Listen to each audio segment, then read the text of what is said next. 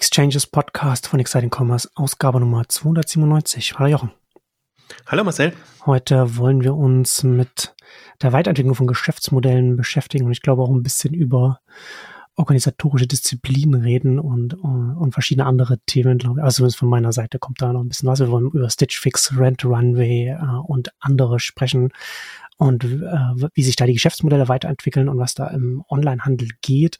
Und aber, aber bevor wir äh, einsteigen, kommen wir zu unserem ersten Werbepartner. Bird. Bird ist ein technologiegestützter E-Commerce-Fulfillment-Dienstleister und übernimmt und automatisiert die Logistik für E-Commerce-Unternehmen, die zum Beispiel Shopify, Shopware oder auch Amazon als Verkaufskanal nutzen. Händler bekommen Zugang zu einem paneuropäischen Logistiknetzwerk mit über 20 Warenlagern in sechs Ländern. Das wären Deutschland, Frankreich, Großbritannien, Niederlande, Österreich und Italien, wodurch Versandkosten und Zeiten reduziert werden können. Dazu gehört auch natürlich möglicher weltweiter Versand inklusive Optionen wie zum Beispiel Express oder klimaneutraler Versand. Bird bietet ein eigenes Self-Service-Retourenportal für einen optimierten Rückversand für die Endkunden an, die so selber Retourenlabels zum Beispiel anfordern können. Bird wird verwendet von schnell wachsenden D2C-Unternehmen wie YoSuper oder Freeletics, aber auch von fast-moving Consumer Goods Unternehmen wie zum Beispiel Racket. Also, was zeichnet Bird aus? Nochmal zusammengefasst, ist eine voll integrierte und cloud-basierte Logistiklösung, äh, umfasst Lagerung bis Versand und auch Retourenmanagement und das kann sich nahtlos mit E-Commerce-Systemen, mit ShopTech-Systemen äh, integrieren, ähm, wie Shopify, Shopware, Plenty Markets und eben auch Marktplätzen wie Amazon.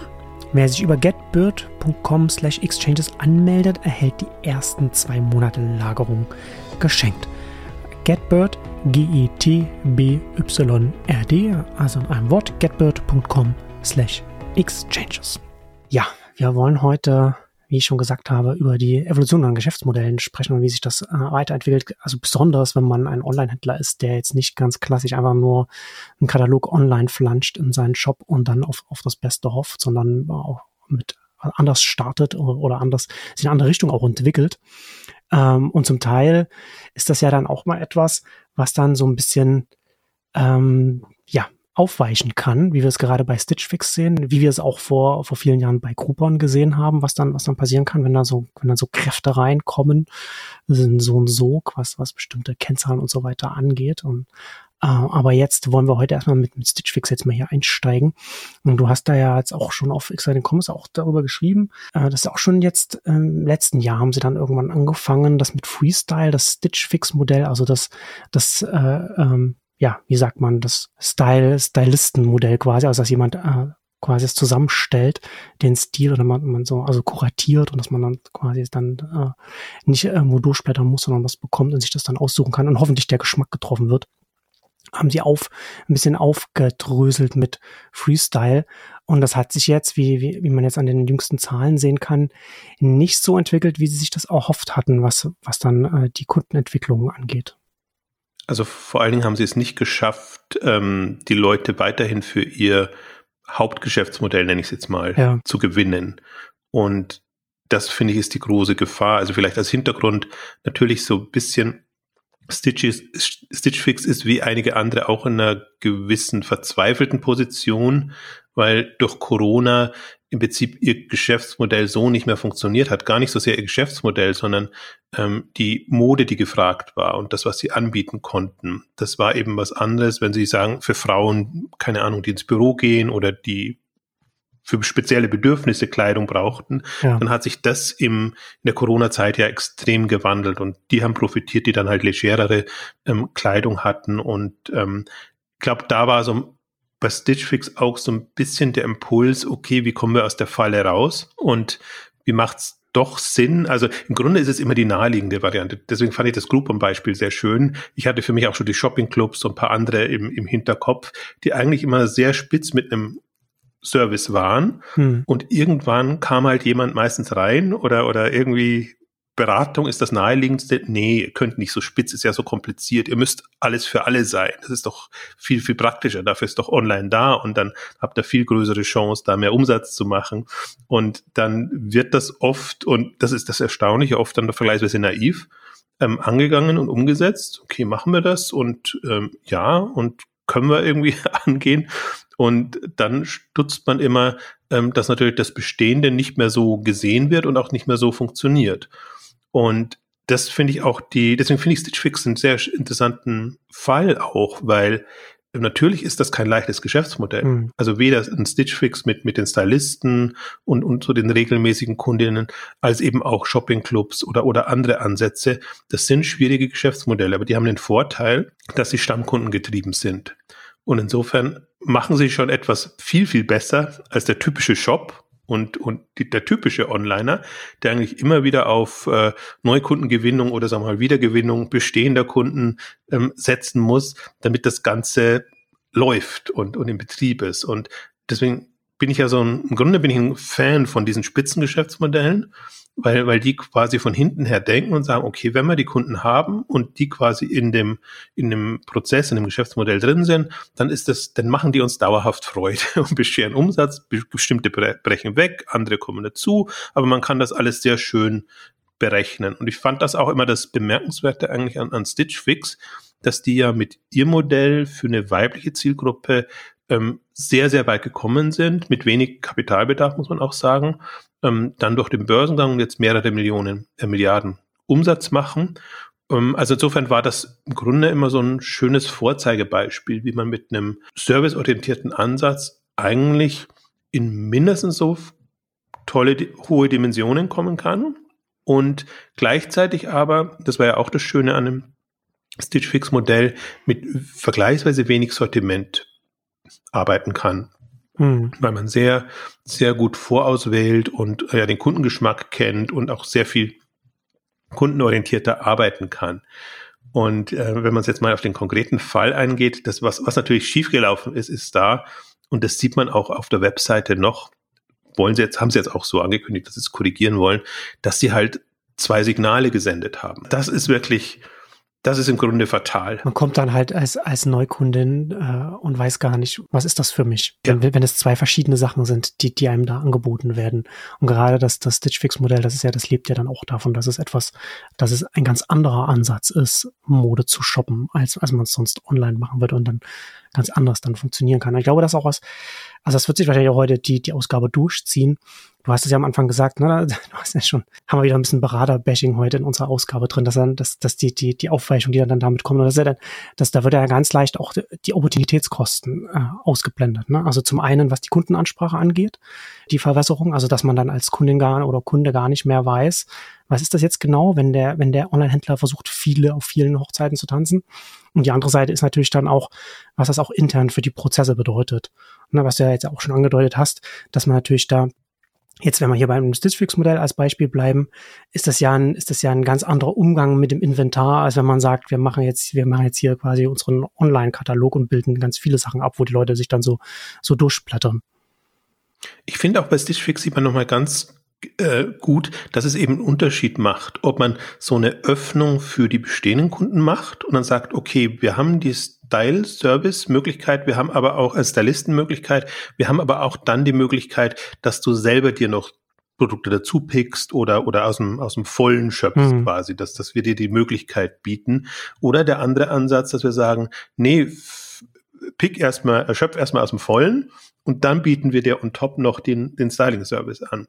Und, und das sind ja die beiden Denkansätze und das ist nicht, nicht austauschbar. Das ist wirklich schon ein unterschiedlicher Ansatz. Und deswegen ähm, kann man es schon so machen, wie Stitch Fix das gemacht hat. Im Grunde ist es ja wirklich äh, Augenwischerei. Die nennen das jetzt Freestyle.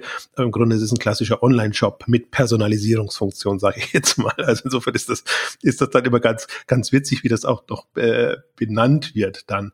Aber mhm. ich finde, bei, bei Stitch Fix ist eben der Eindruck entstanden, als sie, ob sie jetzt quasi ein regulärer Shop wären, wo man sich dann so das rauspickt und dann nach, wenn man halt Zeit und Lust hat, einkauft. Aber das ist ja nicht der Gedanke ähm, von, von, von Stitch Fix. Und ich finde, das haben sie also haben sie auch wirklich äh, schlecht kommuniziert. da ist man fast schon schockiert, wie in Anführungszeichen dilettantisch das dann ist. Weil, ja, also ich, ich finde es so schön, dass sie das so öffentlich dann auch nochmal dokumentieren müssen. Und man sieht halt dann sofort an den Kennzahlen. Es es, äh, sie haben es dann, wie haben sie, sie haben sehr so schön formuliert, irgendwie, dass dann der der Onboarding-Prozess so nicht mehr klappt und dass sie äh, nicht so glücklich sind mit dem, was sie da, ähm, also mit der Konvertierung und wie sie die die Kunden dann Kundinnen letztendlich in den in den äh, Beratungs-Styling-Prozess ähm, reinbekommen. Ähm, und ich finde, das ist genau die Gefahr. Also das ist auch die Gefahr, die ich immer dann auch sehe von Anfang an, wenn ich das höre. Ui, also sie nennen es natürlich Weiterentwicklung, kann es Weiterentwicklung nennen, man kann es Aufweichung des, des Geschäftsmodells nennen. Aber das ist wirklich eine, also das ist immer leichter gesagt als getan und was man sich da meint, erschließen zu können, ist dann nicht das, was man wirklich will. Also ich wollte eigentlich vermeiden, heute über eBay zu sprechen, ehrlich gesagt. mir ist es aber gerade gekommen. Du hast im Vorfeld, ja stimmt, du hast im Vorfeld auch extra noch gesagt gehabt, dass, und jetzt kommt's noch. Ja, ich habe, mir ist aber gerade noch ein anderer Punkt eingefallen. Ich wollte eigentlich nicht auf die aktuellen Entwicklungen von eBay eingehen, aber bei eBay ist für mich so ein symptomatisches Beispiel, als sie umgestellt haben von Auktion auf, auf äh, Neuangebote oder Fixpreis Angebote. Mhm. Genau der, derselbe Fall, wo man auch denkt, ja, okay, das, das, also Aktionen funktionieren nicht mehr so, aber wenn wir das alles dauerhaft zur Verfügung haben, haben die Leute doch viel mehr Auswahl. Es ist nicht mehr so dieser zeitaufwendige Prozess, bis ich dann über Auktion mein Produkt bekomme. Und das ist irgendwie auch zu kurz gesprungen gewesen dann. Genau das, was eigentlich so ein, so ein Geschäftsmodell ausmacht und treibt, ähm, dann wegzunehmen oder aufzuweichen und dann eben auch diese doppelten Signale senden zu hm. müssen. Mhm. Das geht ja kaum anders. Und du möchtest ja auf das Neue oder das Neuartige hinweisen. Mhm. Aber bei eBay war es halt dann auch nochmal so, dass das quasi ja dann, es, es war ein, ein Amazon Light oder, oder, oder, also es, es war nicht mehr ein eBay. Ja. Sondern, ja. Und, und so ein bisschen ist es bei, finde ich, bei Stitch Fix auch und so, so ist es bei teilweise bei, bei Shopping-Clubs passiert. Ähm, Groupon hast du angesprochen. Ähm, auch da, wenn du alles nicht mehr wenn du nicht mehr mit der Zeitkomponente arbeitest und sagst, du hast eben nur mehr für eine bestimmte Zeit eigentlich die Möglichkeit, bestimmte Angebote zu bekommen, mhm. sondern die dauerhaft da hast, dann bist du nur mehr ein Schnäppchenmarktplatz, jetzt im Groupon im Kontext ja. mal. Und, und das sind alles so Entwicklungen, finde ich, die man auf unterschiedlichste Art und Weise immer wieder verfolgen konnte und aus dem man schon Lehren, Schlüsse ziehen kann. Ja, ich glaube, oder meine These ist, und das ist, das ist jetzt auch nicht so, ähm, das ist ja schon relativ banal, aber ich glaube, dass es ähm, wichtig ist, dass man als Unternehmen weiß, was man im Kern ist und was man im Kern für seine, für seine Kundinnen oder, oder Partner oder wie auch immer ist. Ähm, man kann nicht zwei Kerne haben. Also das heißt, man muss halt wissen, was man ist. Und darum kann man, das kann man dann erweitern, diesen, diesen Kern. Ne? Und, und ich, ich würde sogar bei eBay würde ich sagen, dass es da gar nicht so sehr bei eBay zum Beispiel war der oder oder war der ursprüngliche Kern Peer-to-Peer -Peer und gar nicht so sehr die Auktion. Und daran hätte man sich orientieren können. Ne? Also das kann ja trotzdem Unternehmen dann auch dann da sein. Ne? Also wie wie Etsy und, und eBay kennt, da war es ja auch so, dass dann Verkäufer natürlich sich professionalisieren über die Zeit. Aber das ist dann eine Erweiterung des Kerns, wenn man wenn man den Kern von dem weiß, was man was man ist. Und ich glaube, das ist, das ist ja etwas, was man nicht nur im Onlinehandel hat, es ist ähm, schon etwas, was man als Unternehmen, als Digitalfirma, sage ich jetzt mal, da muss man, glaube ich, schon auf der strategischen Ebene so ein bisschen Disziplin haben und auch ein bisschen wissen, was man selbst ist, weil Software sehr formbar ist. Also man kann das relativ leicht das eigene Produkt verändern, anpassen, erweitern und immer mehr rein reinpacken, äh, was man was man so glaubt machen zu müssen. Und das kann funktionieren. Ne? Aber bestes Beispiel Instagram mit den Stories, die sie von Snapchat kopiert haben. Äh, und da war es eine Erweiterung des, des Kerns. Das war, das, das hat, das hat da funktioniert. Und die nächste Erweiterung, was sie dann versucht haben, dann TikTok noch in Instagram reinzupacken, das, das funktioniert nicht, weil da ganz andere Dynamiken drin sind, wie was die, was, was die Netzwerkeffekte angeht, die Dynamiken, was die Interaktion mit dem Inhalt angeht, wie, wie, wie man zusammenkommt und so weiter. Ähm, und das ist schon sehr, sehr, sehr wichtig, dass man diesen Ausgangspunkt hat, von dem man dann ausgehen kann. Und davon, und da kommen wir dann auch wieder zur Kundenansprache und so weiter. Wie verkaufe ich mich, wenn die Kunden zum ersten Mal auf mich stoßen? Wie bewerbe ich mich oder und, und so weiter und so fort? Da muss der Kern vorne stehen und dann danach kann alles erst alles andere kommen und nicht irgendwie, wir haben diese zwei Sachen, die völlig unterschiedlich sind, such dir was aus. Ich meine, ich bin mal gespannt, ich habe dann sofort reflexartig nachgeguckt, wie, wie Outfittery das macht. Hm die auch einen gewissen, die von der doppelten Herausforderung stehen, weil die haben jetzt zwei Dinge gemacht. Einerseits ähm, von Männern auf Frauen erweitert und dann eben auch auf ähm, ja, freie Auswahl, sage ich jetzt mal. Ähm, die haben es aber geschickter in der, in der Kommunikation äh, hinbekommen, also wenn man sich mal für Mann und Frau entschieden hat.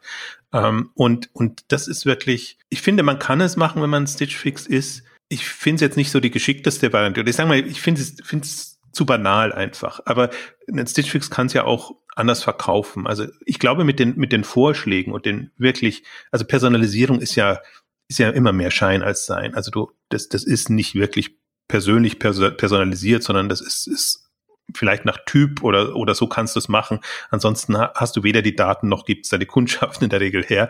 Aber du kannst, kannst, finde ich, in so einer Stitch Fix Styling Service Rolle hast du, kannst du anders arbeiten, kannst, kannst du andere Angebote machen und ähm, zum Teil haben sie es ja auch so gelöst, dass sie wirklich sagen, ich mache dir Vorschläge. Also quasi bekommst deinen, deinen eigenen kleinen Minishop und jetzt so für, sage ich mal, Frühjahrssaison bekommst du das. Und dann bekommst du halt meinetwegen jetzt nicht die zehn Produkte, die du geschickt bekommen wirst, sondern 100 oder so ein bisschen mehr Auswahl. Und, und also da kann man schon andere Arten, mit anderen Arten arbeiten, aber man kann halt dann nicht das quasi in freier Wildbahn anbieten und hm. sagen, okay, hm. das ist jetzt quasi ja. äh, Stitch Fix unser Gesamtsortiment und nur ein bisschen vorgefiltert und personalisiert. Sie stellen ja natürlich nach wie vor die, die Fragen und alles.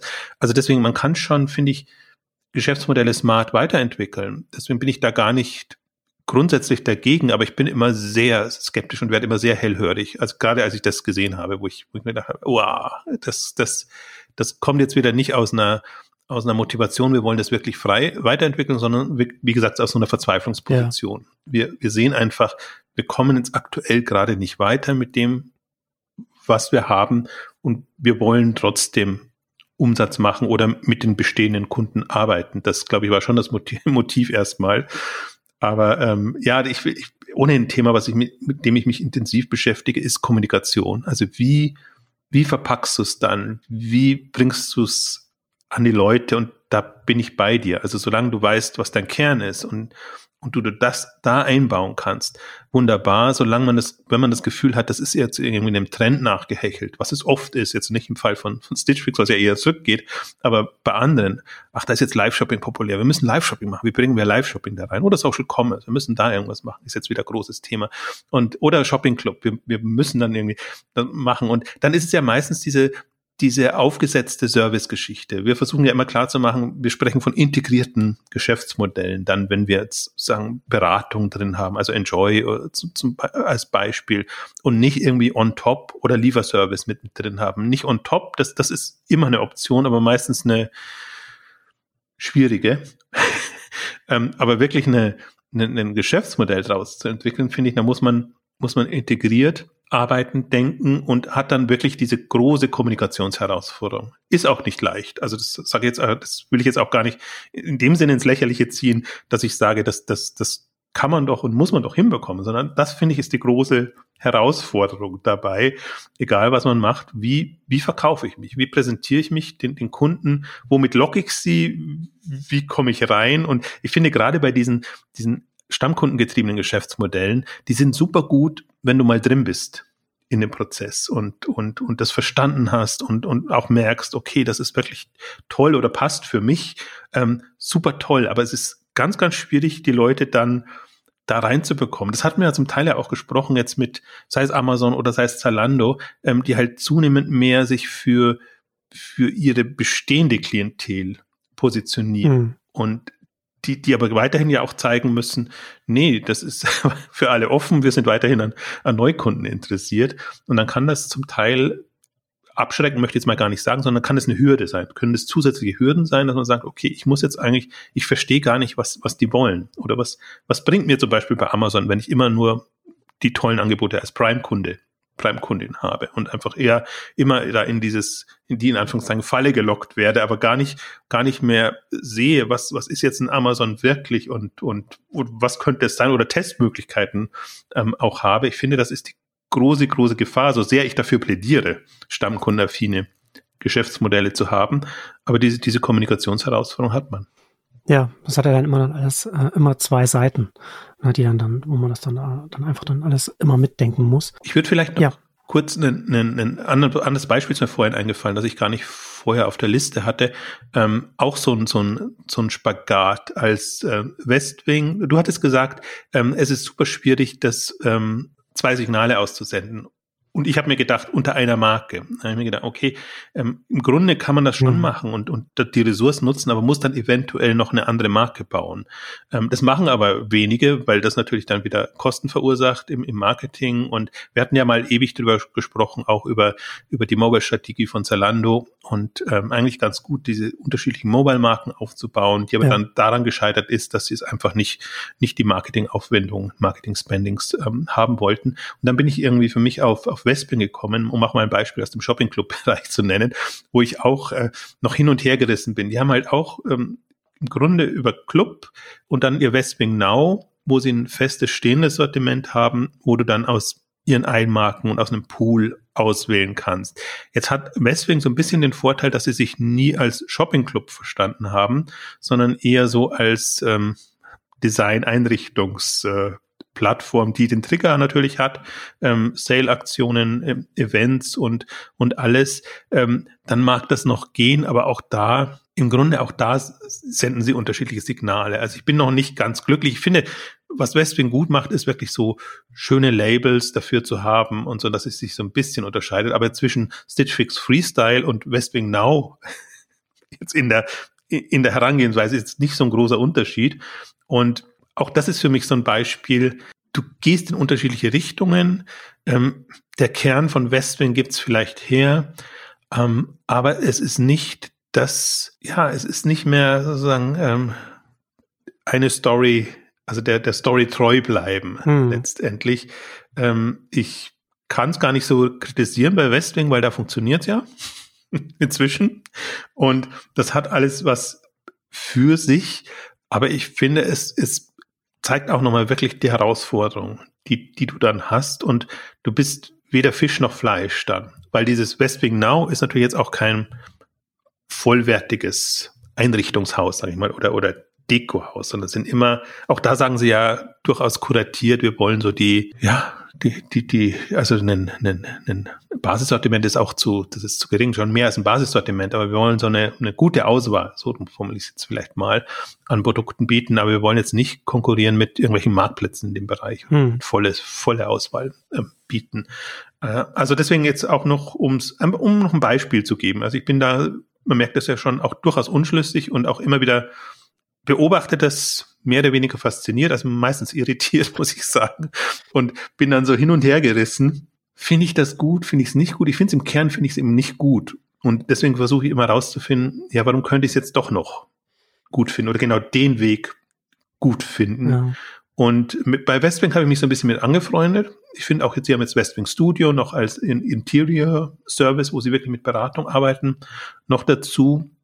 Und dann haben sie jetzt ja, sie schaffen es irgendwie durch die Begriffsbildung eigentlich das ganz gut hinzubekommen. Ja. Jetzt bin ich aber, finde ich aber zum Beispiel Stitch Fix Freestyle finde ich an sich auch einen guten, guten Begriff. ja, die ähm, Frage ist ja, die Frage ist ja, an welcher Stelle das dann dann, dann den, dass das den Kundinnen präsentiert wird und wie. Ne? Also diese, diese, diese Untermarken oder Zweitmarken oder Nebenmarken oder wie auch immer. Das ist ja dann, das ist ja dann die Frage in der, in der Ansprache und, und was, was wir ja vorhin schon gesagt haben, in der Verwirrung bei den, bei den Erstkundinnen, da, dass man dann überhaupt weiß, was ist denn das Unternehmen? Was kann das denn, was kann das denn für mich sein? Das ist die eine Seite, ne, das wie, wie präsentierst du so, so eine, so eine, so eine Aufweichung, Schrägstrich Erweiterung dessen, was du, was du bist, was du sein willst. Auf der anderen Seite ist das, glaube ich, auch etwas, was man leicht unterschätzt, was das intern für das Unternehmen bedeuten kann, wenn du solche anderen äh, Dinge noch nebenbei machst weil du natürlich intern, du hast deine, du hast deine, du hast deine Dashboards, du hast deine Kennzahlen, du guckst da drauf, darauf baust du dann deine Strukturen und Prozesse und schaust, wie du das machst. Und das kann, und da kann so eine Aufweichung natürlich dann auch eine, eine Verzettelung bedeuten und auch, dass man sich auf einmal anfängt, in, in eine verschiedene Richtung zu gehen. Und ich glaube, dass es schon auch äh, wichtig ist, dass man sich immer bewusst wird, dass, also die Opportunitätskosten, wenn man in eine Einrichtung geht, kann man nicht in die andere Richtung gehen. Ein schönes plastisches Beispiel dafür ist ähm, aus dem, aus dem Videostreaming Bereich äh, Netflix, die haben, ja, da weiß ich aus dem DVD-Verleih äh, kommen und dann zum Streaming gegangen sind, haben sie gesagt, dass ihre Kunden es einfach kennen, dass sie, dass sie eine eine ganze Staffel einer, einer Serie auf einmal gucken können. Und als sie das selbst produziert haben, sind sie nicht den Weg gegangen, den man im klassischen TV hat, dass man das einmal die Woche kommt dann, kommt dann eine Stunde, sondern dass mit einem Mal dann die 10, 12 Stunden eine ganze Staffel dann einfach rausgeballert wird. Und dann kommt das, ist das Binge-Watching und so entstanden, dass man so schnell guckt. Und das Interessante da ist, dass äh, Netflix intern damit die Möglichkeit hatte, eine neue Kennzahl für diese Nutzung zu haben. Sie haben, sie arbeiten intern mit einer Kennzahl, also Completion Rate nennt sich das. Das heißt, sie schauen sich an, wie schnell äh, oder wie viele der, der Zuschauer, die eine neue Staffel, eine, eine oder neue Serie anfangen, die dann in, weiß ich nicht, 24 oder 48 Stunden oder, oder, oder so dann auch beenden. Und daraus können Sie dann ableiten, wie begeistert die Leute von dem Inhalt sind. Also wie sehr er sich dann auch eine neue Zuschauerin finden wird, wie sehr er sich verbreiten wird, also wie gut das funktionieren wird, um auch neue Abonnentinnen dann zu finden und so weiter. Und darauf aufbauend entscheiden Sie dann auch, ja, ob dann das, äh, die, die Serie zum Beispiel fortgesetzt wird, weil die, weil die für, weil die für Netflix äh, funktioniert. Und das ist eine Kennzahl, die kannst du nur bekommen, wenn du diesen Weg gehst wenn du einfach die ganze Staffel hinhaust und guckst, wie das geguckt wird und nicht einfach guckst, wer von Woche zu Woche äh, dann, dann einschaltet. Hat aber natürlich auch wieder eine Kosten, weil das dazu führt, dass sie viel teure Inhalte mit einem Mal rausballern müssen. Ne? Also da kommt dann halt eine, eine Staffel von auch von einer Hitserie wie einem wie, wie Witcher oder sowas kommt dann in, in zu Weihnachten und dann haben das die Leute innerhalb von ein zwei Wochen gesehen und dann brauchen sie wieder einen neuen Anlass, um, um weiter an, bei, bei der Stange zu bleiben. Das heißt, Netflix muss sehr viel mehr auch an, an Kosten aufnehmen, um das, um, um das reinzuhauen. Während jetzt andere, wie ein ganz, also Disney Plus und äh, Amazon Prime macht das auch und Apple TV Plus, also die äh, anderen großen Streaming-Anbieter, die machen das, die, die sind bei dem äh, klassischen Ansatz geblieben oder, oder bei Amazon, die sind wieder da zurückgegangen, immer eine, eine Folge zu machen, so dass die Leute länger dranbleiben und das gucken und natürlich auch, das funktioniert für Social Media, für Word of Mouth besser, dass das dann, dass da mehr drüber gesprochen wird. Jede Woche ist wieder etwas, wo man drüber gesprochen werden kann. Das hat mehr, das bringt, das bringt wiederum mehr, mehr Impact bei, bei Viralität oder wie auch man es nennen will. Und ich finde, dass das ein schönes Beispiel dafür ist, so ganz banal einfach die, eine, eine Staffel komplett rauszuhauen, statt Folge für Folge. Daraus entsteht die Kennzahl, mit der man arbeiten kann, was, was, was man dann nur dann hat, wenn man diesen Prozess, diesen Service-Prozess oder wie auch immer man es nennt, ist ja kein Verkaufsprozess, weil es ja ein Abo ist, aber dieses, dieses Angebot so zu gestalten, daraus entsteht diese Kennzahl. Aber, dieses, aber dieser Ansatz hat halt auch seine Nachteile. Es hat alles, immer alles seine Vor- und Nachteile. Ja, aber ich finde das gut, also das geht also diesen konstruktiven Ansatz gut, jetzt zu sagen, dass man auch ähm, sieht, es gibt ähm, tolle Möglichkeiten, Dinge weiterzuentwickeln oder innovativ zu sein mit eigentlich sehr banalen Geschichten, weil du hast ja denselben Content, du bietest ihn nur anders an. Und das ist zum Beispiel, warum ich das ja durchaus ähm, faszinierend finde, Weiterentwicklung von Geschäftsmodellen, äh, wenn das wirklich smarte Ansätze sind, wenn man sagt, okay, wir haben da, wir sehen da irgendwie ein Thema oder einen Trend oder, oder vielleicht ha haben wir eine Idee für irgendwas und versuchen das jetzt genau in unser Geschäftsmodell, in unsere Herangehensweise äh, zu integrieren. Deswegen bin ich da auch per se nicht, nicht skeptisch. Nur leider ist es natürlich so, dass das in, sag ich mal, äh, neun von zehn Fällen wird das eher unsmart gemacht, weil man irgendwas ähm, hinterher hechelt. Ähm, aber ich, ich glaube, das ist genau die Chance auch, die man, die man wirklich hat. Man kann, wenn man weiß, wofür man steht und was die Zielgruppe ist und was die Erwartung ist, hat man sehr gute Möglichkeiten schon mit vergleichsweise banalen Dingen andere Wege zu gehen und dann eben neue Erkenntnisse zu haben. Und ich meine, das bringt ja Netflix auch weiter und bringt auch die ganze Branche weiter, weil sie halt anders produziert, äh, versucht eben da wirklich den, den Faden dann auch äh, in, in, in den Serien zum Beispiel zu halten oder solche Sachen, die ja vorher im Fernsehen so nicht die Chance hatten.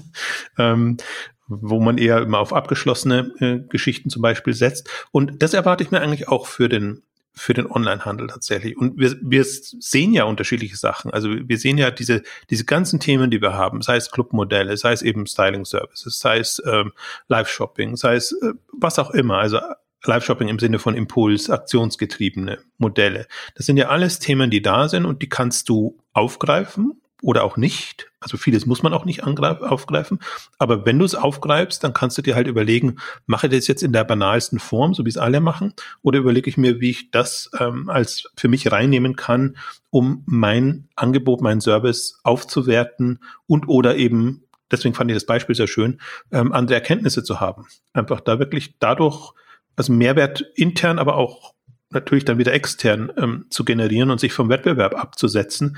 Also deswegen ist das für mich alles schon, schon sehr faszinierend und ich, ich fände es auch bedauerlich, wenn, wenn die Branche stehen bliebe und wenn sie da gar nichts täte. Hm. Ähm, es gibt halt immer unterschiedliche Motivationen und Gründe, ähm, warum man sich weiterentwickeln muss, ähm, wobei selbst auch manchmal die Verzweiflung ein guter Grund sein kann, muss, wenn alles läuft und man, man hat man keine Notwendigkeit. Und wenn es halt nicht so rund läuft, dann hat man die Möglichkeit, wirklich das mal zu nutzen, aber man kann das wirklich dann mehr oder weniger smart angehen und ähm, das ist meine, meine Hoffnung dann, sich das zu überlegen. Lass uns vielleicht mal ein bisschen weitergehen. Ja, ich wollte genau, genau. Ich wollte nämlich auch, das, da kann man nämlich gleich von, von meinen Kennzahlen her auch äh, zum nächsten Unternehmen gehen, über das wir auch reden wollen, weil du hast das nämlich mal schön, wann war dann das? Das war letztes Jahr, war das im Oktober. Hast geschrieben, kann Onlinehandel mit 100% Retourenquote funktionieren einer meiner All-Time-Favorite-Überschriften von dir, weil man da dann sagt, was, wie bitte? Und dann äh, guckt man rein und meistens ist Circular Economy und Rent Runway, also Mietmodelle und so weiter. Und das ist ein schönes Beispiel dafür. Ne? Also 100% Retourenquote, was soll denn der Quatsch? Wie soll denn das funktionieren? Ne? Und da einfach so mal, weil das eben ein ganz anderer Ansatz ist, wo dann einfach auch bestimmte Kennzahlen, die für den, für den klassischen Verkauf oder Onlinehandel wichtig sind, da gar, gar keinen Sinn ergeben, wenn, wenn man, wenn man es so nennt. Ja, und ähm, also gerade Rental, One, Rental Runway haben wir schon eine Ausgabe gemacht, deswegen müssen wir nicht super tief ähm, ja. reingehen. Aber der Punkt da war, und die waren eben an einer ähnlichen Situation. Einerseits, du hast das, das, wie der Name schon sagt, Mietmodell.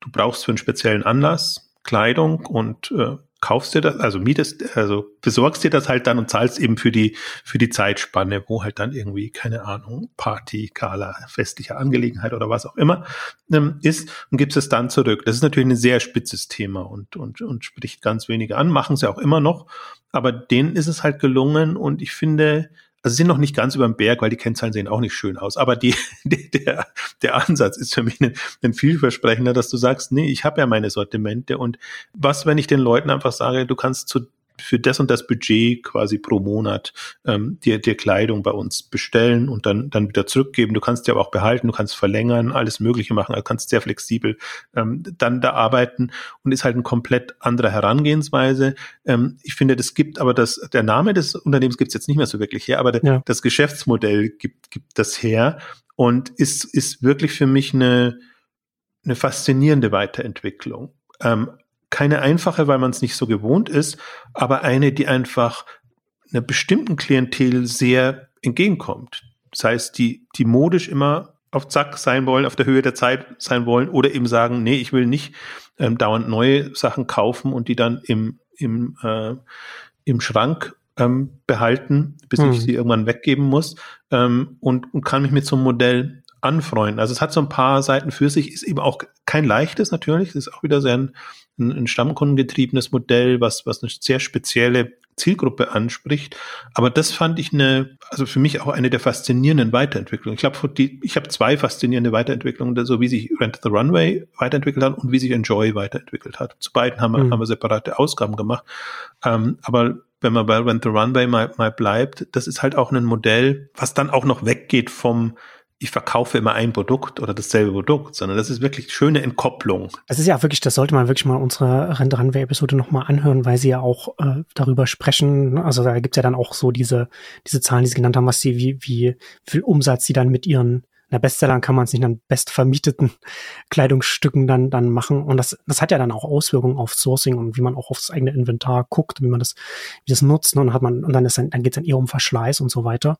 Also wo halt wirklich ganz konkret einfach das Geschäftsmodell natürlich logischerweise Auswirkungen auf jeden Punkt im Unternehmen hat und das ganz anders funktioniert als ein, ein klassischer Modehändler.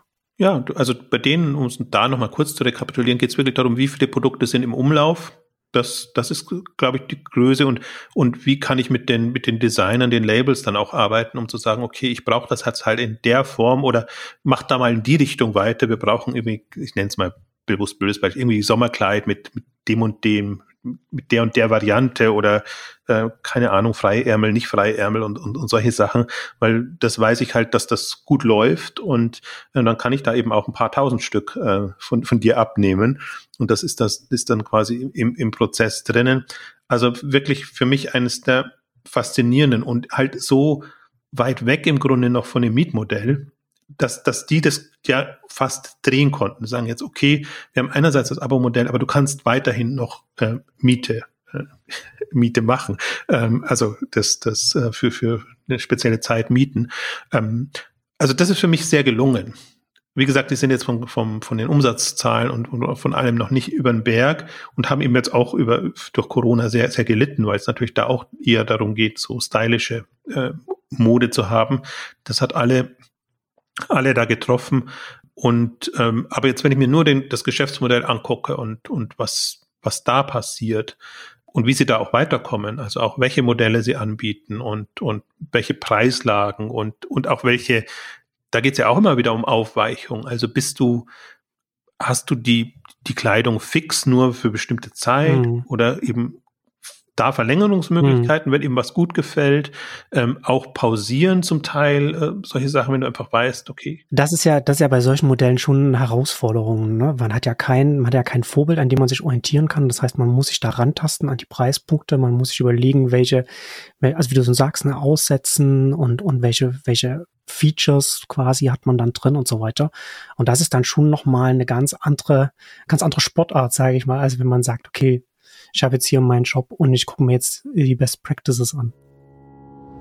Moss ist eine Finanzplattform und Firmenkreditkarte speziell für den E-Commerce. Viele von euch kennen das. Ihr bestellt Ware aus Übersee und bezahlt den Händler lange bevor ihr die Ware erhaltet und verkaufen könnt. Und das bindet natürlich unnötig Kapital. Mit dem aus Berlin kommenden Moss haben Online-Händler dieses Problem nicht. Mit Kartenlimits von bis zu 750.000 Euro und Zahlungszielen von 60 Tagen müsst ihr euch keine Gedanken um Liquidität machen. Moss bietet eine All-in-One-Plattform an, mit der Unternehmen alle Ausgaben zentral an einem Ort managen. Moss ist damit also nicht nur eine starke Kreditkarte für Startups, sondern digitalisiert und automatisiert auch die Prozesse von Finanzteams, also von der Belegerfassung und Freigabe von Rechnungen bis hin zur automatisierten Buchhaltung mit Datenexport über die integrierte Dativ-Schnittstelle an den Steuerberater und mehr. Hier bekommt man auch einen einfachen und sicheren Zugang zu beliebig vielen virtuellen wie physischen Firmenkreditkarten von der Mastercard für das ganze Team. Mitarbeiter laden dann die Belege in Moss einfach hoch, indem sie die Belege abfotografieren oder per Mail weiterleiten. Für Unternehmen mit einem höheren Liquiditätsbedarf ist Moss besonders interessant. Moss wird eingesetzt von führenden Unternehmen wie Snox, Grover und Joblift, die mit Moss ihre Ausgaben managen. Und in diesem Jahr lohnt sich Moss nochmal besonders. Jetzt könnt ihr euch 0,4% Cashback auf alle Marketingausgaben bis Ende 2022 sichern. Ohne Punktesystem, sondern einfach Geld zurück. So zahlen sich Werbekampagnen doppelt aus. Wenn das alles interessant klingt, probiert Moss aus. Mit dem Gutscheincode XChanges testet ihr Moss zwei Monate kostenlos. Mehr Informationen findet ihr auch auf getmoss.com/exchanges. Getmoss zusammengeschrieben G E T M O S S.com/exchanges. Ich finde halt auch, Abo ist die Kür. Also niemand wird es Abo nennen, also wie auch immer man das dann jeweils, jeweils nennt, aber das ist, ähm, das ist die Kür, regelmäßige Einnahmen und aber trotzdem eine Vertrauensbasis, dass du es hinbekommst. Aber das ist halt der Unterschied, jetzt sage ich mal, zu einem Prime, was, was auch gar nicht auf Produkte, sondern nur auf, auf Service quasi die, die, ähm, die, die Lieferung jetzt im Wesentlichen und dann eben noch Zusatzservices als, als Log, als Zusatzangebote, als, als Log-Angebote. Mhm. Aber da sieht man so ein bisschen das, das Spektrum, dass das Prime ist, ähm, etc. ist vergleichsweise easy. Und das kannst du auch gut kommunizieren, aber so diese ausgefeilten Abo-Modelle und, und, und Services in dem Bereich. Ich finde, die bieten auch ein unheimliches Innovationspotenzial. Aber es sind halt eben auch wieder Modelle, wo du von den Stammkunden, Stammkundinnen her denkst und, und arbeitest. Und da kannst du dir das sehr schön ausmalen. Und der Punkt ist dann, wie bekommst du deine Neukunden oder, oder Testkundinnen da so rein, dass es dann eben auch, auch, auch weitergeht. Also deswegen glaube ich, die, die Herausforderung werden wir in den nächsten Jahren zunehmend mehr haben. Ähm, also das kann entweder laufen unter, unter Kundenbindung, das ist eigentlich fast das, das Blöde im Moment, weil, weil wenn, wenn du extra Kundenbindung haben musst, dann ja. heißt das ja schon dein Geschäftsmodell ist wohl nicht so kundenbindend. Ja. Ähm, versus wirklich kundenbindende Geschäftsmodelle, wo, wo einfach das im, im, im Prozess drin ist. Und das ist für mich schon nochmal eine andere Stufe, anderes Level von, von, von E-Commerce. Ja, ich, weil meine These auch bei diesen, bei diesen Abo-Modellen oder Service-Modellen ähm, auch ist, dass wir da natürlich, dass diese Unternehmen natürlich nochmal ganz anders agieren können, wenn sie, wenn sie größer werden. Also das stimmt ja sowieso zu. Ne? Das, das trifft ja auf alle Unternehmen zu. Wenn man einen entsprechenden Umsatz hat, dann kann man, kann man mehr machen, hat man mehr äh, Kapital zur Verfügung und so weiter. Aber bei diesen sehr planbaren Modellen ist das nochmal, ist das noch mal was anderes. Auch weil du dann äh, ganz anders die Kosten verteilen kannst, weil du ganz anders planen kannst. Die Skaleneffekte sind nochmal eine ganz, an, noch mal eine ganz andere Nummer. Also ob das jetzt ein, ob das jetzt ein HelloFresh ist oder jetzt hier ein Rent the Runway, das, äh, da, da bin ich schon nochmal sehr gespannt, wie das in fünf Jahren und, und später dann aussehen wird, was das dann an Skaleneffekten bedeuten kann, dass das dann auch vielleicht auch von den, von den Preispunkten her nochmal weiter runtergehen kann und dann halt wirklich, wirklich einfach sehr, sehr attraktiv, attraktiv wird für, für, für einen größeren Markt, als das, als das jetzt abbilden kann. Ja, das ist, das ist auch, wo, wo ich noch gespannt bin. Also das ist jetzt alles mit, mit den bis bestehenden Mitteln und, und Strukturen gemacht. Wenn da wirklich ähm, Umsatzvolumen etc. dahinter ist, dann kannst du nochmal dir, dir echt andere Lösungen überlegen. Das, also vom Sortiment bis, bis hin zur Lieferung ja. ähm, sind, sind ja alle, alles die Themen. Da sind wir ja noch lang nicht am Ende der Fahnenstange. Und das ist für mich auch der, der spannende Punkt eigentlich, dass diese neueren oder weiterentwickelten Geschäftsmodelle da eigentlich die Basis bieten, tatsächlich dann neue, ich nenne es mal, gehe jetzt mal bewusst auf die Lieferservices, ähm, also gibt, gibt auch andere Themen, da wirklich neue ja, Standards auch letztendlich zu setzen und, und auf der Basis dann viel zu machen. Ich finde, wenn man es allgemein macht, kann man das mal sehen jetzt, was, was bringen die Lebensmittellieferdienste an neuen Möglichkeiten für die Gesamt-Online-Handelsbranche. Hm. Das ist ja immer noch meine Hypothese. Sobald die etablierter sind, sind das die, die mit den täglichen oder den wöchentlichen Kontakt mit den Kunden haben auf der Lieferseite und das kann dann Huckepack zu allen möglichen anderen ähm, Geschichten noch führen. Und zwar nicht nur direkt Huckepack, sondern auch unabhängige Player, die diese Services dann auch nutzen und darum quasi Geschäftsmodelle bauen. Ich glaube, das ist auch so eine, ah, jetzt ist jetzt, jetzt eine gesamtbranchenspezifische ähm, Weiterentwicklung. Ähm, aber da, da glaube ich, da muss man gar nicht da kann man fast drauf wetten, da muss man nicht spekulieren, dass, dass sowas kommt. Das kann jetzt noch fünf Jahre oder zehn Jahre dauern. Also, aber das kann man eben auch auf die einzelnen Geschäftsmodelle, glaube ich, runterbrechen. Und man sieht jetzt ähm, natürlich bei, bei HelloFresh sieht man es am besten, weil die jetzt eine Größenordnung erreicht haben, jetzt Richtung 10 Milliarden dann bald gehen, ähm, wo man echt erwarten kann, dass da wirklich nochmal revolutionäre Weiterentwicklungen kommen und dass die halt auch momentan noch mit dem arbeiten müssen, was so da ist in der Branche. Und dann bin ich bei dir. Dann glaube ich, kann es auch nochmal ähm, ja, andere Preispunkte geben, andere, andere Abwandlungen, die es günstiger oder attraktiver für, für weitere Zielgruppen machen. Also deswegen, das ist schon immer dieses, dieses Henne-Ei-Problem, gerade bei den neuen Themen. Das muss erstmal eine gewisse Mindestgröße erreichen und dann sieht man echt, ähm, was das Potenzial ist und ob das richtig ähm, abgehen kann. Ich habe ja vor Jahren mal dieses, äh, so ein schönes Wort aus der VC-Welt, Subscale.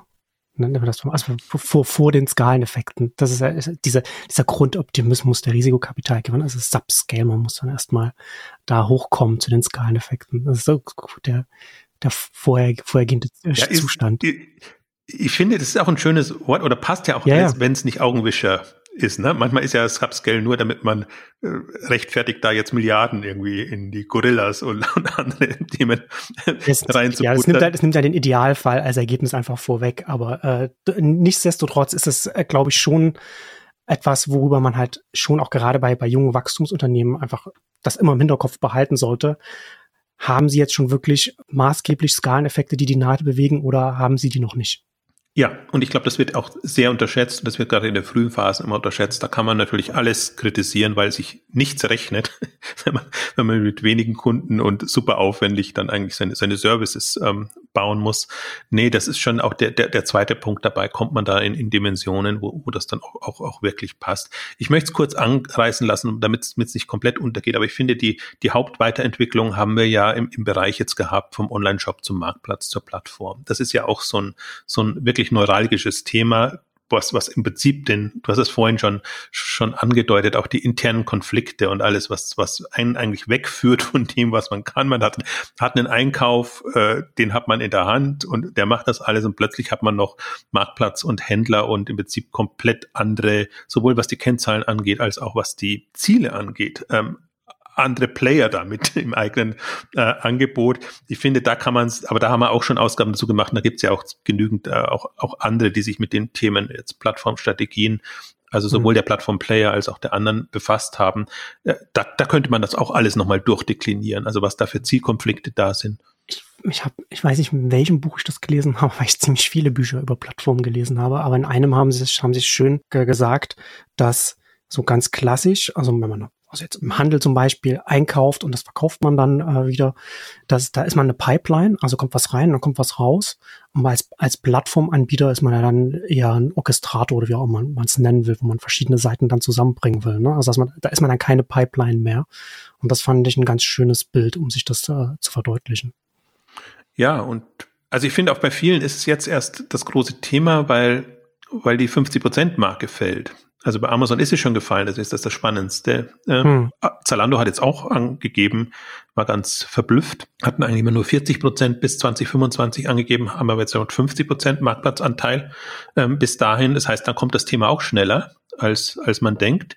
Ähm, Und das ist interessant. Ne? Also wir haben ja schon ganz oft darüber gesprochen hier, dass, dass ähm, Marktplätze natürlich gerade von, von großen Online-Händlern erwachsen können, Amazon, Zalando und so weiter, weil man dann ja schon die eine Seite hat, also die Kunden, das ist leichter an die andere Seite dann noch mit aufzubekommen, als komplett bei beiden Seiten bei Null anzufangen.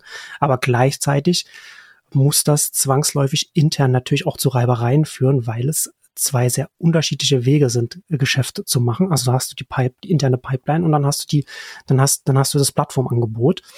Und das ist nicht zwingend, dass die beide das, das gleiche Ziel haben. Ja, ist eher sogar der Normalfall. Ja, die, ja, genau. Die haben, die haben unterschiedliche Ziele. Deswegen Konkurrieren miteinander. Deswegen ist ja genau der Punkt, was du am Anfang gesagt hast. Ich muss wissen, wofür ich stehe und warum ich das mache. Und das kann sich schon auch ändern, dass ich sage, okay, früher war ich Online-Händler, gerade bei Zalando ist es ja faszinierend. Früher war ich Schuhhändler, dann war ich Modehändler, mhm. dann war ich Modeplattform und ähm, irgendwann muss ich mich entscheiden, was ich bin. Also man kann da schon auch ja, wie, über seinen Schatten springen oder, oder, oder neue Rollen definieren, aber es muss halt, es muss klar sein. Und deswegen, aber das, ich wollte es bloß kurz anschneiden, aber da kommen wir dann wieder auf die Themen, warum muss jeder einen Marktplatz haben jetzt? Also manchmal macht das einfach überhaupt keinen Sinn und nur weil jeder einen Marktplatz hat, muss nicht jeder einen Marktplatz ähm, aufmachen. Um, aber es gibt halt H&M. ja, genau H&M jetzt als also auch generell bei allen stationären. Ähm, also wenn dein Versprechen ist, dass du Produkte auch immer im, im Laden abholen kannst, also auch bei, bei Media Saturn, äh, also alles gibt so, da kann man ewig drüber diskutieren, was soll das? Also macht ihr es, weil, weil der Trend da ist, aber ihr könnt euch im Grunde nicht entscheiden was ihr sein wollt, habt aber auch nicht den Mut zu sagen, okay, wir müssen uns vom Alten verabschieden und müssen etwas Neues machen. Ähm, also vielleicht ist es nur taktisch gut, ähm, dann, dann will man es auch nicht kommunizieren, aber ich habe oft auch das Gefühl, dass es gar nicht gewollt ist. Und, und dann ist es eben super, super schwierig. Ich finde ohnehin es, es schwierig, wenn man wenn man aus sich heraus ein neues Geschäftsmodell entwickeln muss, weil man einfach sieht, das alte hat ausgedient und muss sich dann, also diese berühmten Transformationsgeschichten, da bin ich ja ganz großer ähm, Skeptiker und, und bin da ja. auch noch nicht überzeugt. Ich kenne doch zu wenige Erfolgsbeispiele, ja. sondern neu erfinden heißt halt dann neu erfinden. Klar, man muss sich vom Bestehenden ab, ab äh, verabschieden, aber die Altlasten mitzu nehmen und ins neue Geschäftsmodell einzubinden und die dann auch noch als Mehrwert zu verkaufen, wie es ja meistens passiert. Das ist halt ganz, ganz super ja. schwierig, finde ich. Transformation heißt ja letztendlich, dass das Management gegen die Wünsche des mittleren Managements arbeiten muss. Und das, das entsprechend sind dann die Herausforderungen und, und, und, die, und dementsprechend gibt es sehr, sehr wenig Erfolgsbeispiele da auch. Ja, also deswegen lieber um so mal kurz zu rekapitulieren, die Lösung ist lieber auf der grünen Wiese und das ist super schwierig oder meinetwegen zukaufen oder, oder wie auch immer, als jetzt diesen, diesen wirklich äh, Prozess zu machen, wo man natürlich immer unter aktionistischen Gesichtspunkten sagen kann, ja, wir tun doch was, schaut doch, wir entwickeln uns doch weiter und wir machen die ganzen Themen. Aber man muss ja wirklich vom überlegen, hat das, also wo wollen wir hin wie kommen wir am schnellsten dahin? Und da ist es oftmals ähm, nicht zielführend, aber das führt uns jetzt in eine komplett andere Richtung. So dramatisch ist es ja bei denen, wo wir jetzt gesagt haben, Weiterentwicklung des Geschäftsmodells nicht mhm. wirklich, sondern es geht da eher darum tatsächlich auch, ja, ich finde, die Zeit bleibt halt nicht stehen und es ist schon, jeder ist gezwungen, sich im Grunde alle fünf Jahre neu zu erfinden. Also gerade Web-Online-Entwicklung ähm, finde ich, das, das ist so die Dynamik. Und wenn man es selber nicht macht, kommen eben neue Player hoch, die, die das dann machen und die einfach sagen, okay, das, die Möglichkeiten haben wir jetzt und dann machen wir das und dann ist mir egal, ob der Wettbewerber jetzt ja blöd am Seitenrand steht und sagt, ja, wie können die nur und wie können die uns als Platzhirschen da, da überholen mit, mit anderen Ansätzen und Geschäftsmodellen? Also das, das ist dann immer die, die Alternative, aber in dem Thema sind wir jetzt auch, auch gar nicht irgendwie, dass man Startups, neue, innovative äh, Themen sieht.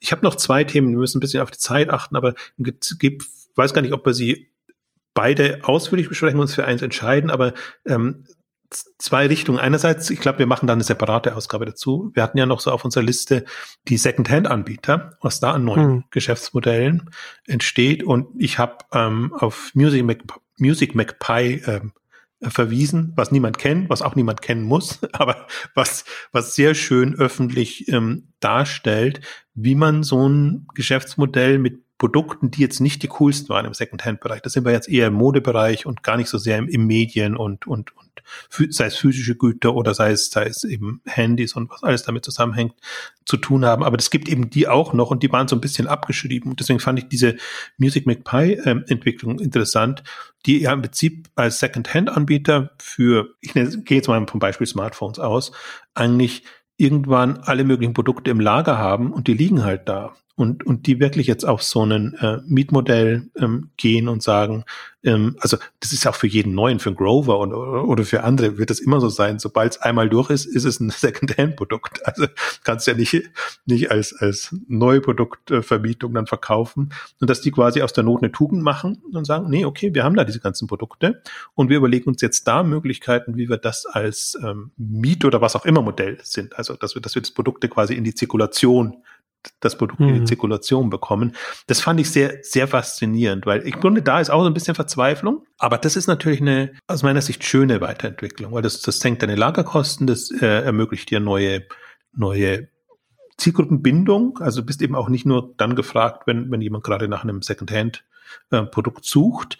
Und deswegen folge ich, verfolge ich das sehr fasziniert, weil, weil, wie gesagt, wir machen wahrscheinlich eine separate Ausgabe, weil im Second-Hand-Bereich sich halt, halt super viel tut und auch die Möglichkeiten sehr, sehr groß sind. Ware selber auf Lager nehmen, Ware nur auf Kommissionen in, in, ähm, ja. nehmen. Äh, du hast auch nicht mehr diese fixen Preispunkte, an denen du dich orientieren musst. Wie gesagt, du kannst in die in die Mietrichtung reingehen und gerade dieses Circular ähm, Feld, glaube ich, wir hatten auch da eine Ausgabe dazu gemacht. Jetzt ist, ist irgendwie äh, Secondhand der Kingmaker im, im Modemarkt zum Beispiel. Ich glaube, dass, mhm. dass, dass, dass daraus eben noch sehr viel entstehen kann. Ähm, vorausgesetzt, die Leute sind so umweltbewusst und, und nachhaltig unterwegs, dass das ihre präferierte Variante ist, dann geht's eher immer darum, hat man die Zirkulation im Griff und kann man da quasi Neuware beimischen. so so äh, so sehe ich das für mich immer. Und das, beim Music Make Pie ist es auch im Prinzip so. Oder auch andere Services, die da gerade entstehen, dass die wirklich so aus einem Second-Hand-Circular-Gedanken ticken und arbeiten und dann eben mit Neuware oder klassischer Ware das ergänzen. Also wird jetzt nicht im Sinne der Hersteller sein, aber, aber kann im Sinne der Kunden sein. Ähm, und das hat mich, das passt auch sehr gut da rein, finde ich, weil gerade Music mit Pi, die sind halt mit CDs irgendwie groß geworden, irgendwie uralt. Man sieht es auch im Namen, hm. es ist eigentlich kein, kein toller Name. Teilweise kürzen, kürzen sie es ab in MacPie. Dann ist es ein bisschen, also cool auch nicht wirklich, aber kann man sich ein bisschen anders äh, verpacken. Und ähm, sowas fasziniert mich, wenn ich, also sie sind auch eben frisch an der Börse, dann, dann hat man eben diese Einblicke, äh, wenn ich das sehe. Also man kann da auch die, die kleinen Anbieter angucken, ähm, wie die halt arbeiten und, und wie die da versuchen voranzukommen. Und ja, hier ist es auch aus der Not eine Tugend machen. Natürlich, die, die, denen laufen die Kosten weg. und, und, und es kann ja auch nicht das Ziel sein, da als Secondhand-Anbieter unheimliche Lagermengen aufzubauen. Aber ich fand da so faszinierend, dass es halt für die Kategorie passt das, ne? Die für irgendwie Handys oder, oder gerade Produkte, die halt sehr schnell unmodern werden, weil die nächste Generation nachkommt. Ja, gar nicht so, dass die nicht mehr funktionieren würden. Ähm, und, und dann kann man halt da neue Geschäftsmodelle entwickeln. Ja, man hat dann andere Beziehung zu den, zu den Kunden und Kundinnen. Ich finde es ja bei so etwas immer sehr faszinierend zu gucken, wie, wie die dann prozessseitig anders, wie man sich dann anders auf, wie man dann anders aufgestellt ist bei so einem Modell und mit welchen Kennzahlen man arbeitet und welche, was auch, was auch kommuniziert wird. Also wie man dann quasi wirklich von der anderen Seite auf, auf so ein Thema dann drauf schaut. Definitiv. Also das eine reiße ich jetzt, andere reiße ich jetzt nur noch an. ThreadUp kann man sich an, auch angucken. Ich glaube, wir machen nicht, nicht in der nächsten Woche, aber wahrscheinlich oder bei der nächsten Ausgabe, aber irgendwann mal wirklich eine Second-Hand-Update, Recommerce äh, äh, weil es gibt so viele echt spannende äh, Möglichkeiten. ThreadUp ist ähm, die Highlights vielleicht, sie gehen von festen, also Ware fest auf Lager nehmen in Richtung Kommission. Das ist jetzt nicht so das, hm. das ähm, ähm, spektakuläre und bieten Resale as a Service an. Und das ist ja auch so ein Moment, was momentan im Kommen ist, dass irgendwie jeder Brand, jeder Händler versucht eben auch einen Second-Hand-Bereich zu haben. Ähm, aber die Abwicklung ist halt schon nochmal was komplett anderes. Also deswegen in ja. beide Richtungen. Ist das eigentlich spannend und äh, kann man sich mal angucken. Das ist so für mich so eins der Beispiele, die ich mir da immer angucke, ohne zu wissen, wie es ausgeht. Also ist auch so ein ist noch nicht über den Berg, aber, aber man hat die ganzen Daten und dann ist faszinierend zu verfolgen. Aber ein Thema, weil das ist für dich relevanter, äh, wollte ich noch ansprechen in dem ganzen Thema Kontext. Du hast es schon mit Pipeline versus, was, was war die Alternative zu Pipeline? Eine Pipeline und Plattform. Pipeline und Plattform genannt. Für mich so das Thema, welche Rolle kann man haben, ist Filter oder Aggregator. Hm. Das ist im Medienbereich, aber im Handelsbereich kann man es genauso machen. Bin ich der, der wegweisend ist und sagt, ich pick dir die Produkte, Angebote raus und macht dir die Services oder bin ich der, der versucht, den ganzen Markt äh, quasi äh, dir verfügbar zu machen und dann also es befruchtet sich dann wieder gegenseitig, weil du musst ja letztendlich den, den Einstieg, den Filter dann wieder bieten. Brauchst du dann trotzdem wieder, ja. Gesamtsortiment. Aber das ist für mich, hatte ich in letzter Zeit nochmal viel drüber nachgedacht, auch diese, diese Logiken nochmal. Weil ging ja zum Beispiel in der letzten Ausgabe auch darum, haben kleinere eine Chance im Vergleich zu den größeren. Und es ist halt nicht immer die, die Masse an Auswahl, sondern es ist auch wirklich die Art und Weise, wie du Produkte präsentieren kannst, welche Rolle du da in einem Filter, Selektions-, Auswahlkontext ähm, ähm, übernimmst. Und ich finde auch da ist noch viel Raum. Das ist ja das Interessante. Ich glaube, da sind wir ja auch als Öffentlichkeit immer noch dabei, uns irgendwie zurechtzufinden oder als Gesellschaft, was dieser ganze Überfluss, den man online hat, was das bedeutet. Also ob das jetzt irgendwie die Twitter-Timeline ist oder ob es der Facebook-Newsfeed ist oder, oder der, das, der Amazon-Marktplatz oder wie auch immer. Das ist ja alles, das funktioniert ja nicht alles, dass man sagt, in Anführungszeichen neutral, sondern es muss es müssen Gewichtungen an irgendeiner Stelle sein für, für die Zugänge. Es geht nicht anders. Es ist ja, ich hatte irgendwann mal eine Zahl gesehen, dass der, dass der durchschnittliche Facebook-Nutzer am Tag über den, den Seiten und den, und den Freunden, die er da hat, es waren irgendwas zwischen 1000 und 1300 Updates, die da an einem Tag da, da durchlaufen. Da ist es keine Option, das chronologisch abzubilden. Da verliert man, da verliert Facebook die Nutzer. Deswegen muss das, muss, muss man Signale, die man hat, nutzen, um das irgendwie zu gewichten und irgendwie zu hoffen, dass man das, was, was die einzelnen Nutzer, Nutzerinnen interessiert, dass die vorn sind. Und das ist bei einem, bei einem Marktplatz das genauso oder bei einer Suchmaschine genauso. Also äh, Aggregator, der alles hat, muss dann trotzdem alles nehmen und dann das rausziehen, was ich haben will. Ja, und es ist halt manchmal automatisierbarer lösbar oder eben auch nicht. Und hm, ja, aber ich finde, man, man sieht eigentlich immer noch ganz gut, dass die automatisierten bis zu AI-Lösungen ähm, noch äh, Luft nach oben haben. Deswegen äh, ist es genauso noch eine Option oder wird auch immer eine Option sein, einfach eine, eine, eine persönlichere oder eine, eine stringentere ähm, Auswahl zu haben. Ich fand, dass das Stichwort ist, ist tatsächlich Zugang, ähm, Gateway in irgendeiner Form, ähm, sich zu überlegen, wie biete ich den Leuten das an? Und ich versuche es ja auch mal dadurch nochmal deutlich zu machen, es es ist im Leiderhandel immer noch sehr produktzentriert. Und, und Produkte sind für mich aber nicht das Thema, sondern äh, unterschiedliche Zielgruppen brauchen unterschiedliche Ansprache und, und zum Teil auch unterschiedliche Informationen. Und sei es jetzt nur alte, junge oder einfach auch nach Interessen, nach, nach Tiefe, in dem du drin bist in, in dem Thema. Ähm, also das sind alles so, so Facetten, die noch in keinster Weise möchte ich jetzt nicht sagen, aber sagen wir mal, die, die nur sehr rudimentär angegangen werden. Und ich glaube, da wird immer unterschätzt auch was, was online dann tatsächlich schon für ein Potenzial bietet, weil du halt dann mit deiner, das heißt nur 100.000 oder Millionen Kunden oder Zielgruppe mhm. ähm, schon ähm, in, in Umsatzdimensionen auch vorkommen kannst, äh, hochkommen kannst, äh, die es dann wieder attraktiv machen und vor allem die dann ja wieder Neues ermöglichen. Also ich bin eben sehr großer Freund von Filterung oder, oder Ansprache, weil, weil ich eben glaube, durch diese spitze Orientierung ähm, erarbeitest du dir Kompetenzen und, und, und Wissen, ähm, also sowohl genau. was, was ja. die Kundenbedürfnisse angeht, als auch was die Produkte dann letztendlich ähm, haben müssen, die dir dann später extrem helfen. Ja, das ist ja auch ein Vorteil der Software, ne? Das ist die, die Iteration, dass man iterativ einfach sich weiterentwickeln kann und man, man hat ja dann auch intern die Daten, die man dann wieder nutzen kann, die, die Erkenntnisse, die man dann benutzen kann und auch welche Art von Zugang man macht. Also da kommen wir wieder zum Kern zurück, ne? Es gibt natürlich Zielgruppen, auf die kann man sich konzentrieren, die gerne shoppen, die gerne viel Zeit mit dem Shoppen verbringen. Da kann dann Live-Video-Shopping äh, sinnvoll sein oder, oder andere Zugänge, die, sage ich mal, sehr zeitintensiv sind. Aber jetzt zum Beispiel ein Stitch Fix, da ist, glaube ich, auch ganz wesentlich für die Kundinnen und Kunden, dass man, dass man denen nicht so viel Zeit abverlangt. Ja, also, dass man vielleicht auch nicht so ein Vertrauen in den eigenen Geschmack hat oder wie auch immer. Aber das ist einfach, das, ist einfach, das kostet mich nicht so viel Zeit. Und alles, was man dann, dann da an weiteren Zugängen schafft, die müssen das im Hinterkopf behalten. Dass man nicht sagt, ja, und hier haben wir jetzt noch was, wo du dich richtig drin verlieren kannst. Nee, das ist nicht der Kern des Unternehmens.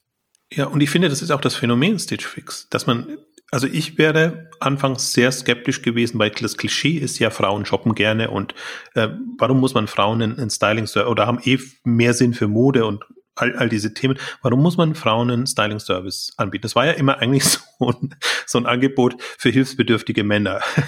so diese, dieses, dieses Styling-Service sind fast alle im, im, im Männerbereich entstanden und, und eben auch aus dem Klischee heraus, der Mann ja. hat weder Zeit noch Lust und dann, dann machen wir das da und, ähm, und ähm, ich glaube, das ist genau der Punkt, ja, die Zeiteffizienz und auch die, ja, Bedürfnisse da äh, zufriedenzustellen, also Geschmacksbedürfnisse und aber auch, also diese Flut an, an Produkten und Möglichkeiten, das ist auch wirklich was, was einem bestimmten Bereichen das, das Leben schwer macht im, im Online-Bereich. Deswegen, ähm, ich versuche es immer schon zu betonen, das ist nicht für jedermann. Deswegen Stitch Fix darf man jetzt auch nicht unter dem Gesichtspunkt angucken, dass jetzt die Masse ähm, das nutzen soll. Aber dass, dass es eben Zielgruppen gibt und wie gesagt, die machen zwei Milliarden Dollar Umsatz, trotz allem, auch wenn sie jetzt stagnieren erstmal, das muss man auch erstmal als Modeanbieter hinbekommen. Und selbst ja. viele offene Services und auch in den USA, Revolve oder andere gibt es ja auch genügend, die, die jetzt öffentlich Zahlen ähm, bringen, sind nicht annähernd in den Dimensionen und sind auch nicht annähernd so schnell in die Dimensionen gekommen. Das ist halt dann das Schöne immer an, an stammkundengetriebenen Modellen, dass du halt hm. pro Quartal, pro Monat etc. schon ganz gut kalkulieren kannst, was, genau. was da an, an Umsatz bei rauskommt. Ja, aber ne, also jetzt als, als Abschluss, also Mode auf dem Amazon-Marktplatz kaufen, ist, war vielleicht für viele Leute sinnvoll, aber eben auch nicht für jedermann. Also es ist kein, kein Modell, ist, ist für, ist für alle das, äh, das Richtige. Also manches für mehr, manches für weniger, aber eben nicht, nichts ist für alle genau das Richtige. Das ist ja, was man auch im Hinterkopf behalten sollte bei diesen ganzen verschiedenen Ansätzen. Jetzt lieferst du mir die Vorlage, ich muss doch noch eine eBay-Spitze haben, machen. Na, okay, Wo, zum Abschluss. Wer wusste, dass eBay Mode eine der größten fünf eBay-Kategorien ist? Also man sollte auch eBay mehr als Modeplayer wahrnehmen. Und ja, es ist schon wirklich, es ist alles nicht, nicht, nicht einfach und ähm, äh, also ich finde, ich, ich könnte über eBay, die haben jetzt wirklich wieder diesen, diesen Strategietag gehabt und im Grunde erzählen sie ja immer wieder dasselbe ähm, und, und hoffen dann, sich technologisch, aber auch strategisch so weiterentwickeln, dass sie wieder cool und spannend werden.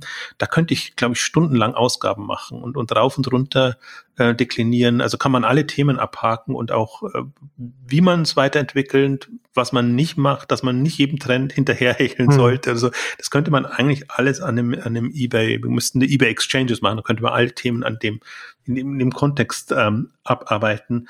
Aber das jetzt nur, ich habe, ich war jetzt verführt. Das ist ein warnendes Beispiel als Use Case. Ja, sorry, dass ich da jetzt nochmal äh, hm. darauf eingegangen bin. Ähm, aber ich glaube, der, der Punkt. eBay. Wie bitte? Mode bei eBay. Genau, also weißt du mal. Ich bearbeite das noch. ja. ich habe mir auch gedacht, also weil sie wirklich jetzt ja alle fünf Kategorien herausgearbeitet haben, da sind natürlich Autozubehör. Im Grunde hm. sind sie ja alles sehr männergetriebene Sachen. Ja, ja, ja, ja. Hab, hab, hm. hab mich tatsächlich Mode schon schon ein bisschen ähm, gewundert. Ähm, also, aber die, in der Ausgabe ging es tatsächlich ja mehr um, um wirklich smarte Weiterentwicklung von, von Geschäftsmodellen. Ich glaube, dann, dann sieht man auch noch mal was es in der Weiterentwicklung für Möglichkeiten gibt, aber was mir dann immer auch auffällt, wenn wir das so durchdiskutieren, äh, dass ich einfach sehe, was, was noch alles möglich wäre. Was es wirklich noch an, an, an neuen Startup-Möglichkeiten in, in dem Bereich gäbe. Und ähm, ja. ja, gucken wir mal. Und wie gesagt, das, das eine Thema, was, was mich total sehr fasziniert, das machen wir wirklich separat. Ähm, Secondhand, Recommerce, Circular Economy, ähm, auch unterschiedliche Kategorien, unterschiedliche Modelle und äh, finde das absolut faszinierend. Also was, was sich unterschiedliche Anbieter alles ermöglichen, äh, überlegen, um die Kunden anzusprechen, zu inspirieren und gleichzeitig die Geschäftsmodelle so zu bauen, dass sie sich auch einigermaßen rechnen. Also bei vielen rechnet hm. sich das noch nicht ansatzweise, aber hm. in, in, in beide Richtungen sieht man wirklich, was, was da gerade alles passiert und wie, wie sehr unterschiedlich das auch, auch vonstatten geht. Und ähm, das fasziniert mich sehr, muss ich, muss ich ehrlich zugeben, gerade. Ja. Da schließen wir heute wieder mit einem meiner Lieblingsaussagen von Kevin Kelly, der mal gesagt hat, dass das heutige Internet, alles was wir heute sehen, alles noch Prototypen sind. Also wir stehen da immer noch sehr, sehr am Anfang bei allem. Und da kommen wir zum Ende unserer großen Kernausgabe. Vielen Dank fürs Zuhören und bis zum nächsten Mal. Tschüss. Tschüss.